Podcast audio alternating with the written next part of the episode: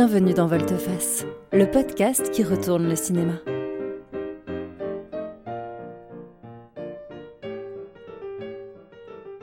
C'est le rendez-vous qui cherche ce que les films révèlent de nous et du monde qui nous entoure.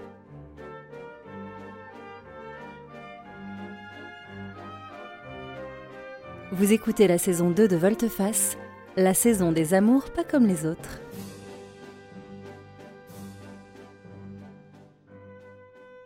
Aujourd'hui dans Volteface, on parle du film Lolita de Stanley Kubrick de 1962 avec James Mason, Peter Sellers, Shelley Winters et Shu Lyon dans le rôle de Lolita. Bonjour Patrick. Salut Benjamin. Alors, est-ce que tu avais entendu parler de Stanley Kubrick avant de voir ce film? Oui, on s'attaque à, un, à un monument. On avait hésité hein, dans Volteface, on s'était dit on n'ira pas faire des, grands classiques, alors c'est peut-être pas le plus, le plus vu maintenant des, Stanley Kubrick. Mais dans notre thème, je trouve que c'était un peu bizarre d'aller faire les amours pas comme les autres et puis pas aller voir Lolita. Et eh oui, c'est un très grand film, un très beau film. Oui, et puis un film dérangeant, compliqué, difficile à refaire aujourd'hui et, une histoire d'amour. Il n'y a pas 36 films comme ça au monde qui racontent ce genre d'histoire-là et donc euh, c'était celui-là ou rien en fait. Lolita, c'est l'adaptation d'un livre écrit par Vladimir Nabokov, qui est sorti peu avant le film. Et euh, Vladimir Nabokov a participé au scénario. Exactement. Et alors, je vais vous raconter de quoi ça parle. Petit pitch. Donc, on a euh, James Mason qui joue Humbert. Humbert arrive, est un Anglais un peu aristocratique, arrive pour se loger dans une famille américaine chez, euh, chez les Winters et Sue Lyon, chez les Winters étant la mère et Sue Lyon, sa fille Lolita qui a 16 ans. Et il va tomber amoureux instantanément de la fille. Alors dans le livre elle a 12 ans, mais là dans le film elle a 16. Il va tomber amoureux immédiatement de la fille. évidemment toute l'histoire de Lolita c'est euh, que se passe-t-il quand un homme d'âge mûr, je sais pas quel âge il peut avoir ce personnage, mais au-delà de 50 pour moi, euh, tombe amoureux d'une adolescente de 15-16 ans.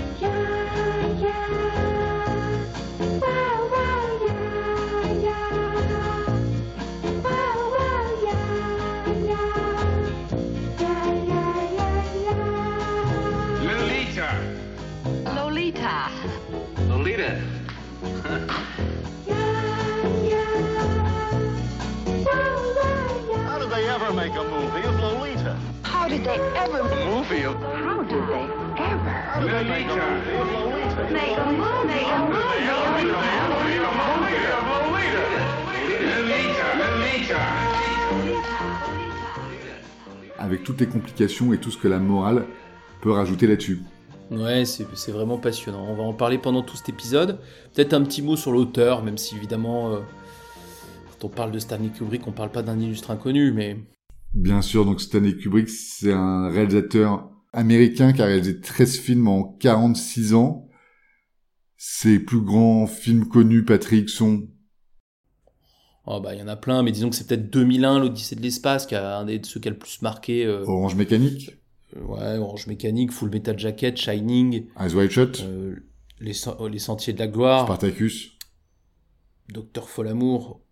Voilà, euh, entre autres. Et voilà, donc entre autres, en fait, ce qui est incroyable dans, dans Stanley Kubrick, c'est marrant. Moi, j'ai, on a souvent des débats sur ah, on est obligé d'aimer Stanley Kubrick. Et est-ce qu'on est obligé d'aimer? Non, on n'est pas obligé d'aimer Stanley Kubrick. Il a un style très à lui. Je pense qu'il y, a, des gens qui sont un peu imperméables, euh, notamment par exemple Barry Lyndon qu'on n'a pas cité, qui est un film fantastique. Il y a des gens qui le trouvent trop froid, très difficile d'accès. Par contre, moi, ce que je trouve avec Stanley Kubrick, c'est que euh, il a il a mis une, attention et il a eu un temps infini à, consacrer à ses films, ce qui fait que ce sont des œuvres infiniment plus travaillées que 98% des films ou 99,9% des films qu'on peut voir. il y a des films comme ça dans la, carrière par exemple de Chimino qui va avoir La Porte du Paradis où il a vraiment fait tout ce qu'il voulait, mais il n'a pu en faire qu'un dans toute sa vie, il a coulé un studio avec ça. Et Kubrick, il avait créé une économie autour de lui avec sa renommée qui faisait que il avait vraiment une liberté totale notamment dans la durée. Et euh, par exemple, Full Metal Jacket, il a mis 7 ans, euh, Eyes Shot, il a mis 12 ans. Il n'y a pas de réalisateurs qui ont 12 ans pour faire un film. Et, je pense que ça, donne des films qui sont euh, analysables à l'infini et qui sont d'un niveau de qualité euh, technique et de, réalisation qui est incomparable. il recherche une certaine perfection. Je pense que c'est ce qu'on lui a aussi reproché dans ses, sa méthode de travail. Ouais, on lui a reproché ça, sauf que maintenant, on voit que 40 ou 50 ans après, c'est des films qui restent. Il a, il a exploré plein de genres différents. Ouais, moi, c'est vraiment ce que je retiens. C'est que, euh, justement, il est euh, la référence euh, du film de costume, du film d'horreur, du péplum, de la science-fiction, du film de guerre. Moi, j'ai une vraie passion pour Full Metal Jacket. Ouais, c'est incroyable. On a, on, a, on a évoqué Jared dans Volteface en saison 1. Bon, sans, sans Full Metal Jacket, il n'y a pas de Jared. Euh, c'est clair et net. Donc, euh, et, c'est vrai sur plein de trucs. 2001, euh, c'est de l'espace, on n'a pas Star Wars si on n'a pas 2001 avant. Et donc, c'est des films qui ont vraiment marqué leur temps parce que justement, il a pu avoir travailler avec les meilleurs et aller au bout à chaque fois de toutes ses idées, toute la technique, tout son truc. Et ça fait quand même une œuvre qui est, on, l'aime ou on l'aime pas, mais on peut pas dire bah, c'est une œuvre mineure. Non, c'est une œuvre qui a marqué l'histoire du cinéma. Il restera, à mon avis, moi, comme Chaplin. Ouais, moi ce que je trouve aussi incroyable, c'est que il a pas entre guillemets de films mineurs. C'est que euh, parfois, dans certains grands réalisateurs, ils ont, euh, sans parler de succès ou d'échecs euh, au box-office, il a enchaîné les films marquants et il n'y a pas un film peut-être moins marquant que l'autre sur les les, les, les, les derniers qu'il a fait là. On peut dire que Barry Lyndon est moins marqué que Shining, qui a moins marqué que 2001, euh, qui a moins marqué que Orange Mécanique, qui a moins marqué qu'As White Shot. Ils sont quand même tous devenus des icônes, et il n'y en a pas un où on dit ah ouais tous sauf celui-là. Moi qui suis fan de Rocky, on pourrait se dire tous les Rocky sauf Rocky 5. Bah lui il a pas son Rocky 5 en fait. Non non c'est clair. Alors quand on, quand on va parler de, Lolita, euh, Lolita c'est un des derniers films de sa première période en gros. Euh, il, commence avec Fear and Desire, c'est son tout, tout premier film qu'il a un petit peu rejeté. Et disons qu'en 53, il fait ce film, et puis euh, Lolita, c'est 62, donc c'est 9 ans après. Et là, pour le coup, il a pas mal enchaîné les films, comme les autres réalisateurs, c'est son début de carrière. Et donc Lolita, on est plus ou moins à la fin, il y a, encore Docteur Folamour dans cette, euh, dans cette lignée-là. Et, donc ce qui est intéressant, c'est qu'il n'est pas encore en train d'enchaîner chef-d'œuvre sur chef-d'œuvre, au sens, au sens où il n'est pas encore en train d'enchaîner des films qui vont tous marquer l'histoire du cinéma. Et, c'est un film de la transition vers, euh, vers un, réalisateur qui va devenir hors norme, mais qui n'est pas encore tout à fait. Donc on peut encore analyser euh, Lolita comme un film à peu près normal. D'un grand auteur et pas encore d'un monstre. Monstrueux, c'est un peu vrai, c'est-à-dire qu'il y a un côté, euh, c'est un peu Godzilla, si, et tous les autres réalisateurs sont la ville, quoi. C'est-à-dire qu'il est, il est pas, il est pas dans la même catégorie. Donc c'est même difficile de le comparer, tu vois quand tu as tant de moyens et tant de possibilités. Euh, Mais du coup, oui, ça fait un, ça fait un film hyper intéressant, euh, qui est, voilà, on va dire, au milieu de sa carrière, à la fin de sa première période. Alors, vous qui voulez certainement voir ce film, il est disponible à la location sur toutes les plateformes, voilà, Canal+, la Cinétech, Univers Ciné, et j'en passe, et des meilleurs. Il a été également édité euh, en DVD, en Blu-ray, hein, l'œuvre de Stanley Kubrick, et assez facilement accessible sous nos latitudes, donc euh, ne vous en privez pas. Allez-y.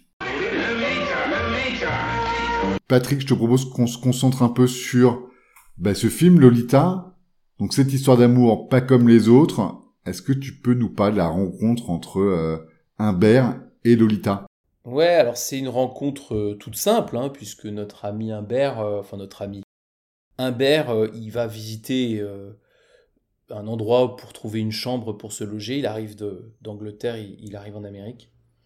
Et euh, il va visiter la chambre, elle n'a rien de spécial, mais en fait, quand il va arriver dans le jardin, donc il visite avec la mère, et quand il va arriver dans le jardin, il va voir euh, Lolita qui prend un bain de soleil. Donc elle est, euh, elle est pas nue, mais elle est, elle est très en bikini. Ouais, elle est en bikini, et puis elle est, voilà, elle est sur son transat, etc. Et donc il va tomber amoureux au premier regard je pense qu'on peut dire que à son niveau à lui, c'est un coup de foudre. Euh, ça ressemble d'ailleurs assez, assez fortement à la rencontre de dans Christine. My yellow roses, my oh, my daughter, uh, darling, turn that down, please. I can offer you a comfortable home, a sunny garden, a congenial atmosphere, my cherry pies. Well, uh... we haven't discussed uh, how much. Oh, uh, something nominal. Let's say uh, uh, 200 a month. Yes, that's very... Uh, including meals and uh, late snacks, yes. etc. That's very reasonable. Well, it's, it's, it's, it's very nice. Oui, c'est une rencontre assez fortuite. En effet, il est en train de visiter cette maison avec la propriétaire qui a l'air d'être assez pénible, qui lui a déjà fait rentrer dans son intimité, qui lui a présenté ses tableaux. Il est déjà un peu saoulé et il veut absolument partir. C'est vraiment ça qui est marrant, c'est qu'on voit vraiment qu'il en peut plus, le pauvre Humbert. Et cette propriétaire un petit peu pénible va lui montrer son jardin, dont elle est très fière, et dans le jardin donc trône sa fille. Et alors là, Humbert qui était prêt à partir en courant et à dire qu'il la rappellerait certainement jamais pour euh, louer sa chambre, bah, au final, il se dit, c'est là qu'il faut que je reste. Oui, parce que la maman, là, Shelley Winters, elle est pénible, elle est carrément pénible, et elle va faire du rentre-dedans euh, vis-à-vis de Humbert pendant, euh, pendant les trois quarts du film. Et d'ailleurs, ça va être un des, éléments importants du film, puisqu'il va profiter de ce, de ce que la, la mère essaie de, de, le draguer, enfin le drague à fond, à fond les ballons. Mais disons que cette rencontre, elle est juste comme ça. Et ce qui est rigolo, puisqu'on parle de rencontre, c'est qu'il faut aussi parler de comment Lolita rencontre Humbert. Bon, ben elle, elle s'en fout à ce moment-là. Hein. Franchement, elle est dans son, elle est en train de faire ce qu'elle a à faire dans son jardin. Euh, on, ne voit même pas qu'elle le, remarque euh, à la limite à ce moment-là. Donc c'est vraiment un coup de foudre à sens unique euh, au début et, et, voilà. Et comme il va décider de, prendre la chambre, donc la mère elle est ravie parce que grosso modo, elle, elle, elle, a, envie, elle a envie de lui minute 1.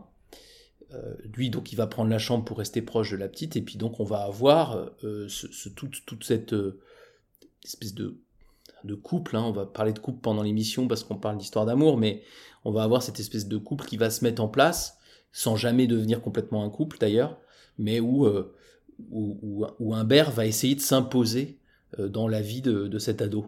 Tout en sachant qu'il y a déjà un déséquilibre parce que euh, Humbert, on voit qu'il est euh, européen, il est prof à la fac, il est écrivain, il a une certaine culture renommée, il apporte des idées un peu du vieux continent, alors que la famille de Charlie Winters et de Lolita, ils sont quand même des ploucs qui se veulent un peu éclairés, mais ils habitent dans une ville très moyenne des États-Unis. Ils ont une culture assez limitée qui ne font que étaler.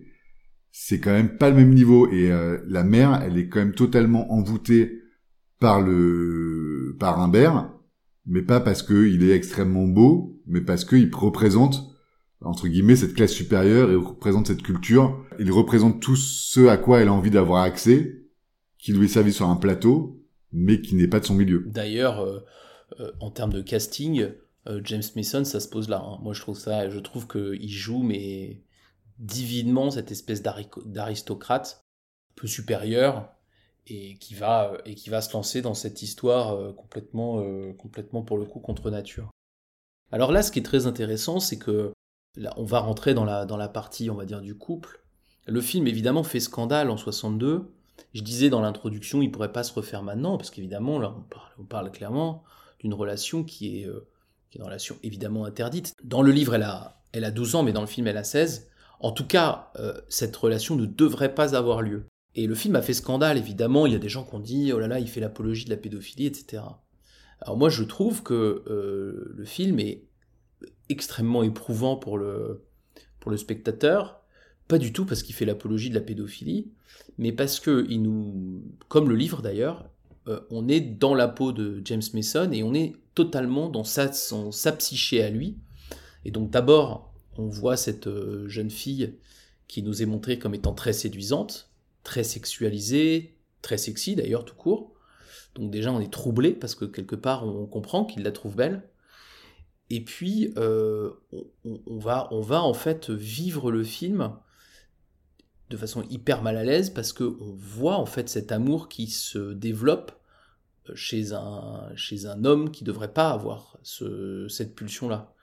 Et je trouve que c'est ça qui est passionnant dans le film et qui le rend euh, incroyable et qui fait que ce couple est incroyable, c'est qu'on le voit pas de l'extérieur, on le voit de l'intérieur. C'est que lui se pose pas vraiment la question de sa légitimité. C'est assez étonnant.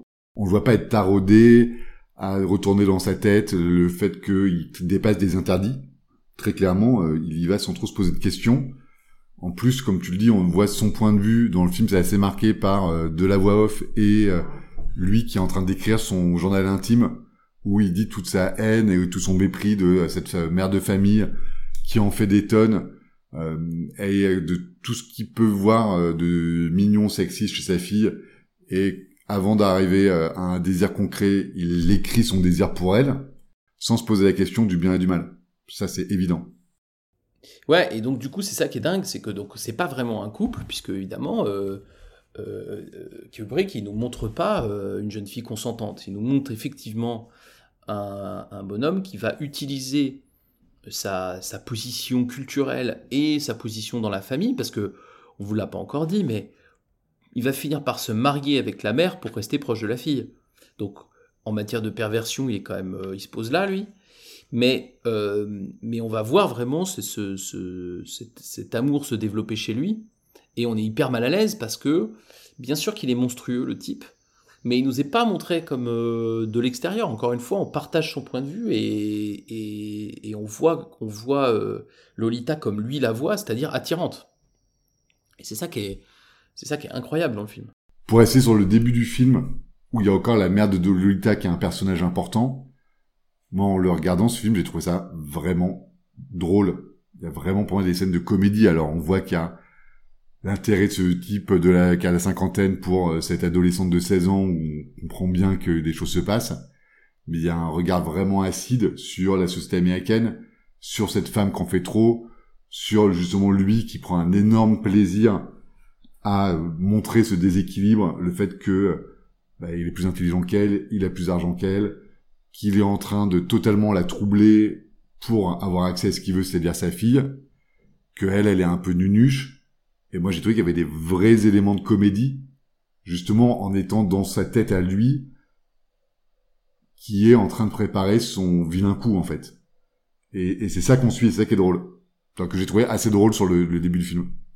D'ailleurs, ça fait un peu penser à Docteur Folamour qui va venir juste après, où en gros, on voit bien que pour se moquer de la société américaine, il va la rendre grotesque. Et d'ailleurs, il va utiliser le même, le même, le même, le même comédien, en l'occurrence Peter Sellers, parce que Peter Sellers, il va jouer dans Lolita euh, un autre interest de, enfin, prétendu interest de Lolita, parce qu'en fait, Lolita, ce qui est intéressant, et c'est là que c'est intéressant à regarder comme histoire d'amour, c'est que euh, James Mason, donc c'est un bonhomme, un homme mûr, qui va tomber amoureux de, cette euh, très jeune femme. Mais elle, c'est une ado qui découvre sa sexualité, son corps, sa vie de jeune femme, qui va vivre un certain nombre d'aventures. Elle va vivre des aventures avec des, garçons de son âge, le, footballeur, etc. Mais elle va aussi avoir plusieurs aventures, en tout cas au moins deux, avec des, des hommes mûrs, donc James Mason, qui est le centre, évidemment, le, sujet du film, mais aussi Peter Sellers, euh, enfin, qui joue un personnage qui s'appelle Claire Quilty. Euh, et, on la voit, elle, en fait, elle est dans son adolescence. Et elle vit son adolescence. Elle la vit avec des, choses pourrait, que la morale pourrait réprouver, mais en tout cas, elle est dans sa vie d'adolescente. Et c'est là qu'on voit d'ailleurs que, ce que fait James Mason est une, est une perversion. C'est qu'en fait, il va utiliser les pulsions de cette jeune femme contre elle-même euh, en jouant de sa stature, en jouant de sa culture, mais par contre en respectant pas du tout euh, ni son âge, ni ses pulsions réelles. Il va se montrer extrêmement jaloux, extrêmement possessif, manipulateur, euh, pour arriver à ses fins. Donc on est on n'est pas du tout dans un dans une on n'essaie pas de nous faire croire que c'est une jolie histoire d'amour. Oui, la relation avec Quilty, on nous la raconte, mais on n'en a pas vraiment la preuve non plus. Non. On sait que Lolita est intéressée dans sa chambre d'ado, elle a un poster de lui parce que lui aussi c'est un personnage public mais on n'est vraiment pas sûr que l'histoire que euh, James Mason veut croire qu'elle a eue avec lui soit en fait euh. Oui, alors on a pris l'habitude de parler justement des effets sur, euh, sur les personnages de leur, de leur histoire d'amour. Et là, dans cette histoire-là, d'abord, elle a un effet incroyable sur James Mason qui va devenir fou complètement. C'est-à-dire qu'il a cette espèce de pulsion quand il visite la maison au début, et puis ensuite, il va tout faire pour arriver à ses fins. Et tout faire, c'est-à-dire tout. C'est-à-dire qu'il va se marier avec euh, la mère, il va quasiment la tuer. Il va pas la tuer lui-même, enfin, il va arriver au même résultat. Il va manipuler, il va mentir, il va l'enlever. Il va tout faire pour arriver à coucher avec cette, euh, cette jeune femme. Donc, cette relation va le. Il y avait sûrement un terrain, mais va le rendre de plus en plus pervers et fou. Mais on reste avec son point de vue à lui, et dans le film, c'est elle, on a l'impression qu'il fait le premier pas. Et ça aussi, c'est assez gênant. Bah, c'est hyper gênant. C'est hyper gênant, mais c'est compréhensible que si on sait qu'on est dans le, on voit bien qu'on est dans son point de vue à lui. C'est comme ça qu'il la voit. C'est probablement pas comme ça qu'elle est. Ouais, et elle, en fait, les effets qu'il lui fait, ben, en fait, il y en a pas tant que ça. On comprend, comme c'est l'ancien mari de sa mère, il est obligé de s'occuper d'elle. Donc, euh, il la loge, il la nourrit, il la scolarise, il lui permet de faire des activités extrascolaires. Mais il y a vraiment une relation, entre guillemets, familiale dans l'effet que lui peut avoir sur elle. Et justement, elle, elle demande juste d'avoir euh, plus de liberté, de pouvoir participer à la pièce de théâtre de fin d'année, d'avoir le temps d'aller sortir avec ses amis. Justement, euh, lui dit qu'il l'a vu, qu'il l'a un peu suivi. Il a une folie possessive. Alors que elle, bah, si elle veut pas dormir dehors, elle doit habiter avec lui. Mais on comprendrait pas vraiment autre chose. Ouais, parce qu'en fait, je crois que il s'intéresse pas à elle, en fait. C'est là que cette, euh, cette relation, elle est, c'est finalement pas une relation amoureuse, évidemment. Hein. c'est que lui, il a du désir et il veut, il veut accomplir son forfait. Et il s'intéresse pas à elle, il s'en fout de savoir si elle est heureuse et si ça lui plaît. Il veut réussir son coup. Et c'est ça qui est terrifiant dans le film. Et c'est terrifiant d'autant plus que ce que je disais, moi je pense que le film il pourrait pas être fait aujourd'hui. C'est-à-dire qu'aujourd'hui ce qu'on ferait c'est que, même si il a, il a eu un mauvais remake je crois, mais c'est qu'aujourd'hui on se mettrait à l'extérieur du film et on montrerait un monstre depuis le début, c'est-à-dire on montrerait un mec horrible, et puis du coup on serait vachement à distance, on dirait ah quel mec horrible, ça serait un film d'horreur. Mais là ce qui est fou c'est que comme on n'est pas dans cette situation-là, on est dans cette situation de partager son désir, donc c'est dingue. Et mais, cette, relation elle est horrible quand même. Et dans les effets que ça peut avoir sur lui, on le voit aussi un peu se comporter comme un ado, ce qui pourrait aussi expliquer le fait qu'il se rend peut-être pas compte de cette différence d'âge il est ultra possessif, il est un peu soupolé, il est, il joue avec elle, mais il y a un, ouais, une espèce d'érotisation. En même temps, on a un peu l'impression que c'est la première fois à lui aussi. Well, I have to go to school. What about my education? Your education? What sort of an education do you think you're getting here? You got a much better education when you were traveling around with me. Well, look, the play has two more performances next week. Oh, don't start talking about the play to me. That's what's just come between us. That's what started this whole row. Look, don't you want to get back to where we were before we came to this horrible place? Don't you want to come away with me? No! I hate you! I hate you! Lisa, you want to stay with this filthy boy? That's what it's. Yes! Why don't you leave Shut me your alone? mouth, you heartless little tell You're I promise you not one thing. bread! You're not going to see these filthy boys anymore, I'll tell you that. That's one Oh, thing yeah, I well, promise I've got news for you. I'm gonna do anything I want to, anytime I up, want to, with anybody I want to. And you can't stop me! Il y a des scènes assez enfantines où il lui fait euh, les ongles des pieds. C'est très étrange cet effet, justement, de bah, peut-être lui qui se met à son niveau à elle, euh, alors qu'à l'écran, on voit que c'est pas cette relation-là qui existe. C'est vraiment une relation euh, père-fille, c'est pas du tout une relation euh, copain-copain ou justement euh, de deux adolescents de leur âge. Oui, alors on est en 1962, donc on est très très loin avant MeToo. Et ce qui est marrant, tu as utilisé l'expression la différence d'âge. Là, on n'est pas du tout dans un film entre deux adultes avec des âges très différents. J'en ai un en tête d'ailleurs qu'il faudra probablement qu'on mette dans notre, dans notre série là, mais là, c'est pas une relation entre adultes avec des âges très différents.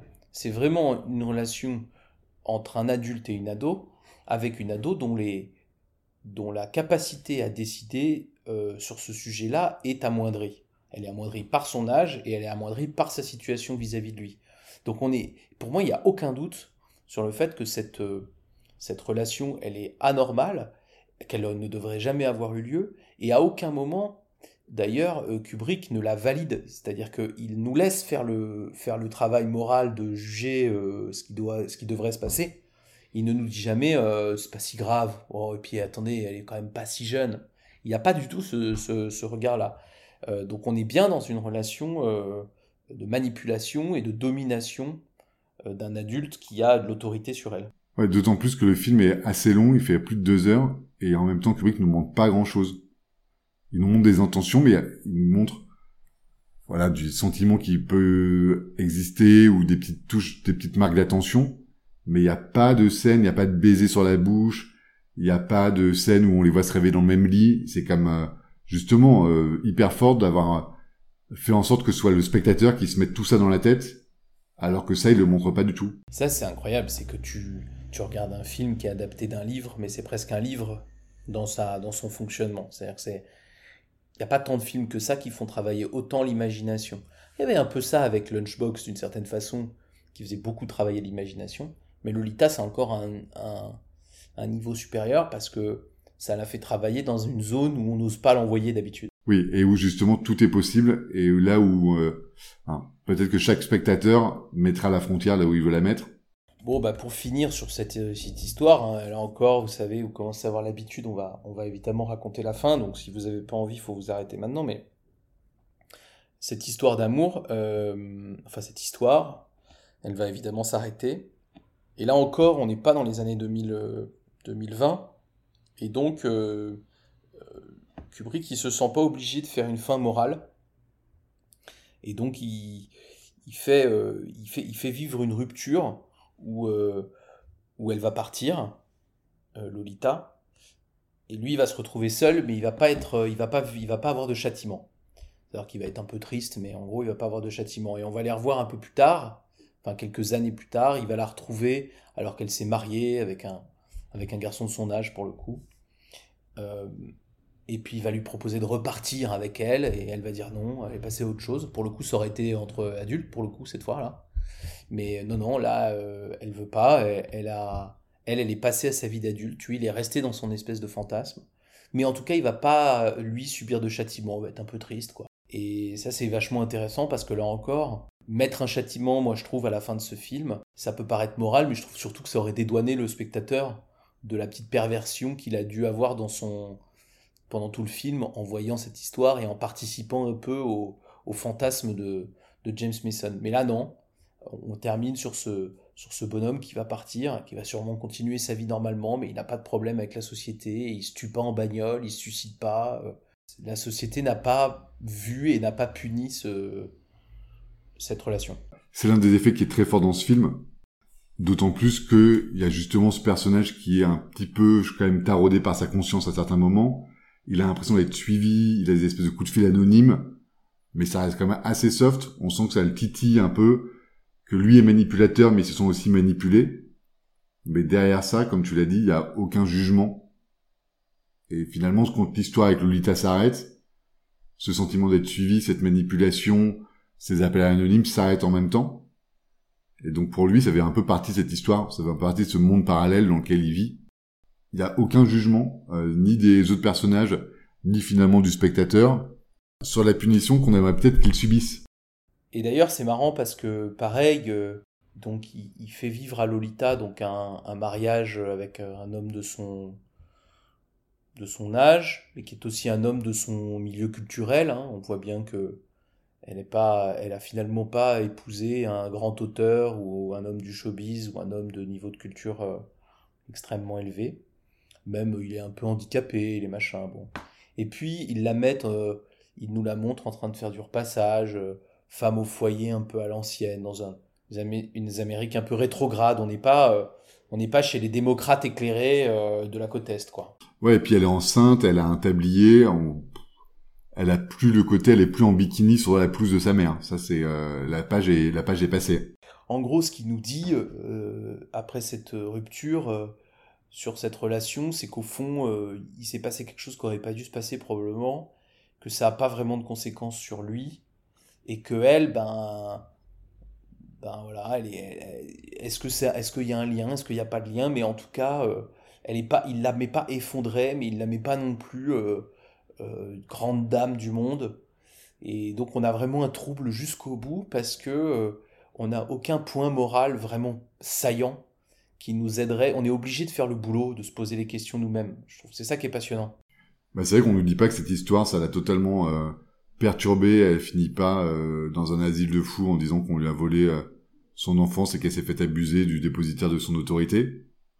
Et aussi, il n'y a pas justement un côté j'ai bénéficié de ça, comme tu l'as dit, pour grandir dans la société, pour apprendre de mes erreurs. Elle vraiment, elle retourne un peu au point de départ, quoi. Ouais, et je pense qu'il fait ça euh, pas pour nous dire euh, c'était pas grave, mais justement pour qu'on soit obligé de faire le travail moral. C'est-à-dire que s'il l'avait mis dans un asile, euh, ça aurait voulu dire ah vous avez vu c'est pas bien. Hein.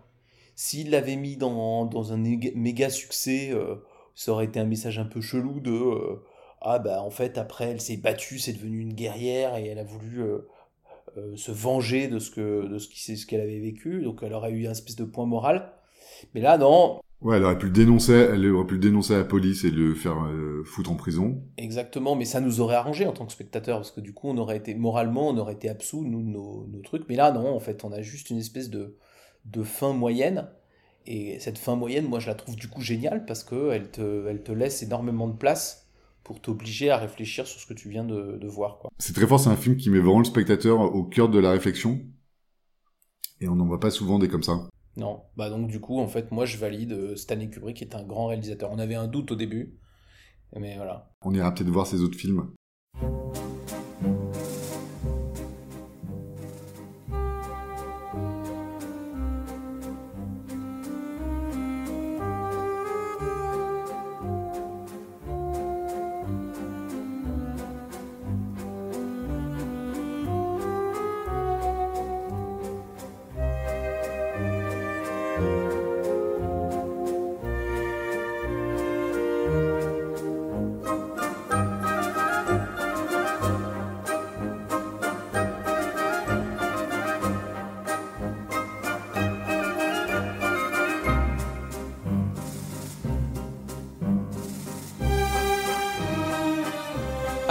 Passons à nos rubriques. Et pour commencer, mon cher Benjamin, si tu devais confier Lolita à un réalisateur ou une réalisatrice pour en faire le remake aujourd'hui en 2021, à part que tu serais un peu dans la merde pour qu'il accepte, à qui le confierais-tu? Écoute, là-dessus j'ai pris une solution de facilité pour savoir s'il va accepter ou pas. J'ai pris un cinéaste qui n'est plus de ce monde et qui donc ne sera pas obligé de refaire ce remake en 2021. C'est le cinéaste polonais euh, Krzysztof Kieślowski. J'ai pas vu tous ses films, mais j'ai beaucoup aimé sa trilogie Bleu, Blanc, Rouge qui est sortie en 93-94. Et si j'ai pensé à Kieślowski, c'est parce que vraiment il a un regard euh, assez précis sur les sentiments, il a un certain esthétisme, un certain humour. Il met assez bien en scène les histoires d'amour et j'ai trouvé dans cette trilogie bleu blanc rouge, il suivait des personnages qui avaient un vrai acharnement dans la poursuite de leur but, que ce soit un but d'oubli, un but de vengeance, un but de compréhension de l'autre, un but de faire gérer des choses dans la société. Et moi je trouve que là finalement euh, James Mason, il poursuit aussi son but, un but qui est très solitaire et qui est peut-être pas compréhensible par la société et la bonne morale, mais finalement, c'est un peu ça qu'on voit dans ce film. Un homme qui, pris par ses sentiments, va essayer d'atteindre son but, coûte que coûte. Et toi, Patrick? Eh ben moi, je me suis tourné vers une euh, cinématographie où peut-être les réalisateurs et les réalisatrices sont un petit peu plus libres que dans les grandes industries euh, américaines ou, françaises. Je te propose, j'aurais été au Danemark, euh, j'aurais proposé à Thomas Winterberg de, s'attaquer au remake de Lolita. Winterberg, euh, il, a, sorti Drunk il y a, y a, pas longtemps du tout au cinéma, il est encore à l'affiche, mais je l'ai pas vu. Il a fait Festen en 1998, et Festen, ça parle d'inceste euh, dans, une forme euh, extrêmement basique et sans fioriture. C'était d'ailleurs le principe de, ce film-là et d'un certain nombre d'autres au Danemark. Et j'ai trouvé dans Festen qu'il arrivait à trouver un équilibre assez incroyable entre la violence des histoires qu'il nous raconte et en même temps le fait de les, de les laisser supportables pour nous. Et euh, j'aurais bien aimé voir la version de Winterberg de Lolita parce qu'elle aurait été probablement beaucoup plus crue. Non, sûrement pas sur les images sexuelles ou quoi, mais beaucoup plus crue sur la violence, tout en, en restant avec un regard qui nous permette de ne pas avoir un film absolument inregardable à la, pardon, à ne que, quoi, où vraiment là on t'épargne rien, ou Lars von où vraiment il y a des moments où tu te dis non mais c'est bon, arrête, laisse-moi tranquille. Euh, non, Winterberg, je trouve qu'il il, il trouve un peu plus d'équilibre et j'aurais bien aimé. Euh, je pense qu'il peut faire quelque chose de pas mal. Moi, j'ai pas vu euh, Festen. Je sais que ça manque à ma filmographie, mais j'ai vu Drunk, dont tu as parlé, qui est un très bon film, que je vous invite à aller voir au cinéma. Good evening, Password, Thank you, sir.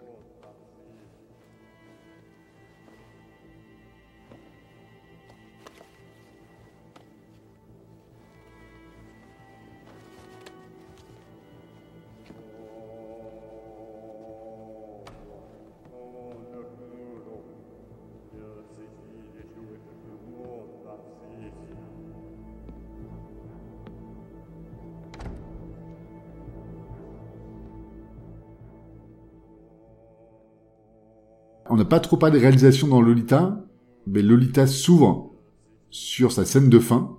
Et donc pour les envies, Patrick, je te propose de partager avec nos auditeurs un film qui commence par sa scène de fin.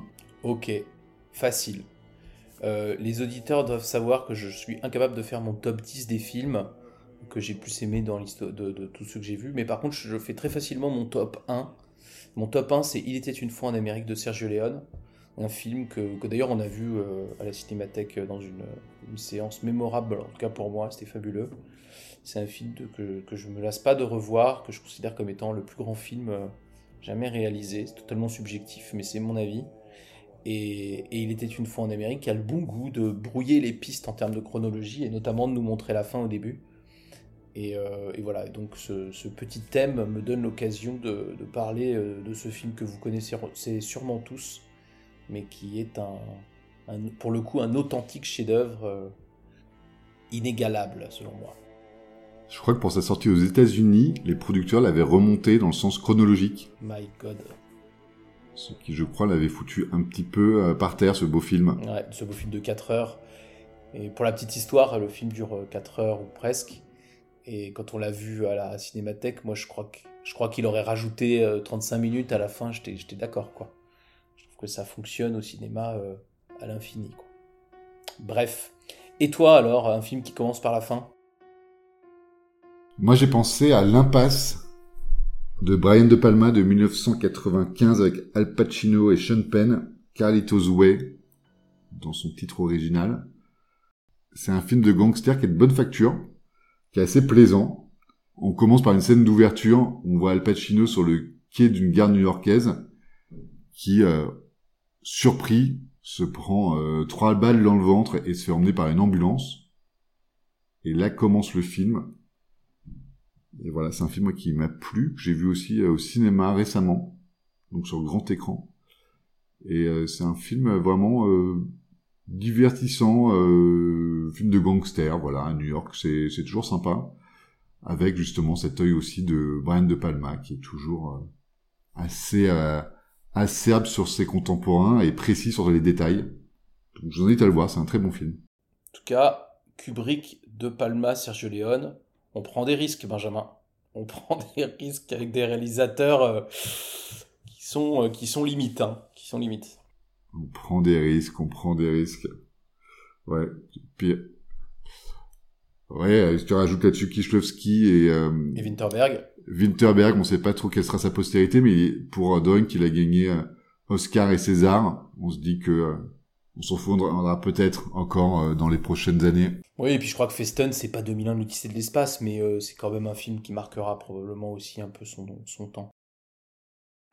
Bien, et bah écoute, c'était sympa de, faire un, film comme ça, un peu de mythique de l'histoire du cinéma. Je pense qu'on va après, euh, pour la suite de notre saison, avoir des films, euh, on va revenir à des films un petit peu moins connus, un petit peu moins euh, difficiles à, ouais, un petit peu moins, et puis un petit peu moins difficile à, chroniquer pour nous.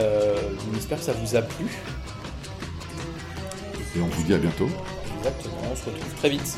Salut Salut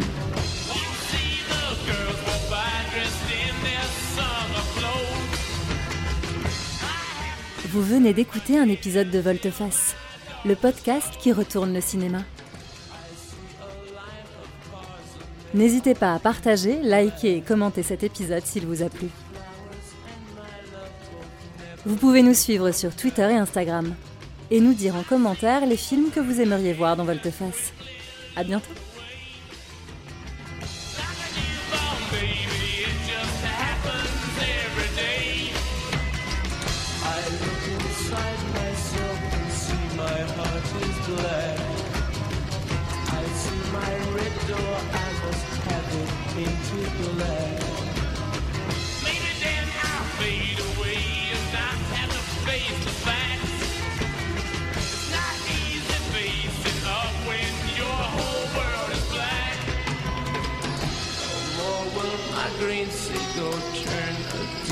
believe. I could not foresee this thing happening to you.